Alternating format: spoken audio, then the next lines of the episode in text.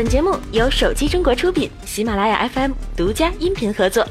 北京时间三月二十九日晚，备受瞩目的三星 S 八、S 八 Plus 强势登场，随即各大媒体蜂拥而至，纷纷进行了报道。本期我们就不过多重复其外观、配置等一些亮眼的地方了。感兴趣的话，可以关注手机中国网站或微信等媒体平台了解详情。其实，早在发布前，关于外形与配置的信息已经被媒体从里到外扒了个遍。但当它出现在大屏幕上时，仍然引发了全场的欢呼。而其搭载的人工智能助手 Bixby 还是给小编我留下了深刻印象。Bixby 可通过简单的语音、触摸和文本命令来执行各项服务和应用程序。此外，集成了多个三星本地应用程序，不再只是简单的语音命令，而是真正的系统级人工智能服务。当前人工智能大火，它已慢慢延伸到了手机领域，首当其冲的便是语音服务。此前语音助手工具给大家留下的印象是鸡肋，但随着技术的进步，语音助手不再仅仅是查看当前天气、打开某项应用这么简单，它可以执行更深层次的命令。可以预见的是，三星 S 八仅仅是个开始，未来将会有越来越多的手机搭载更加聪明的语音助手。除了三星之外，小米也是本周的热词。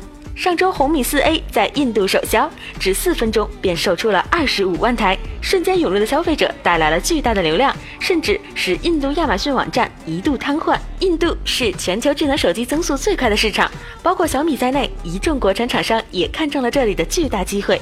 本周，雷军抢先一步前往印度拜访了中国驻印度大使，这也预示着小米在印度的发展将会顺风顺水。到目前为止，小米已在印度增开了第二座工厂，并获得了印度总理莫迪的称赞。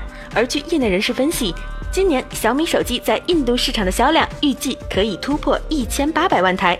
当前的印度正在向智能机市场转变，小米到来的时机可以说是刚刚好了。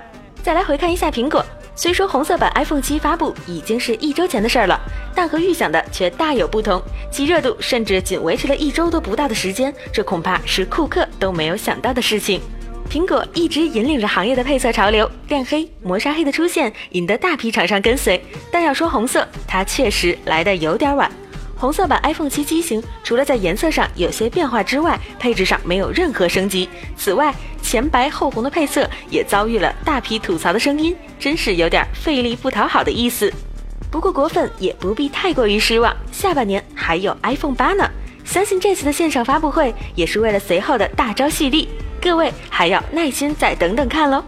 本期的一周数码会就是这样了，我们下期再见。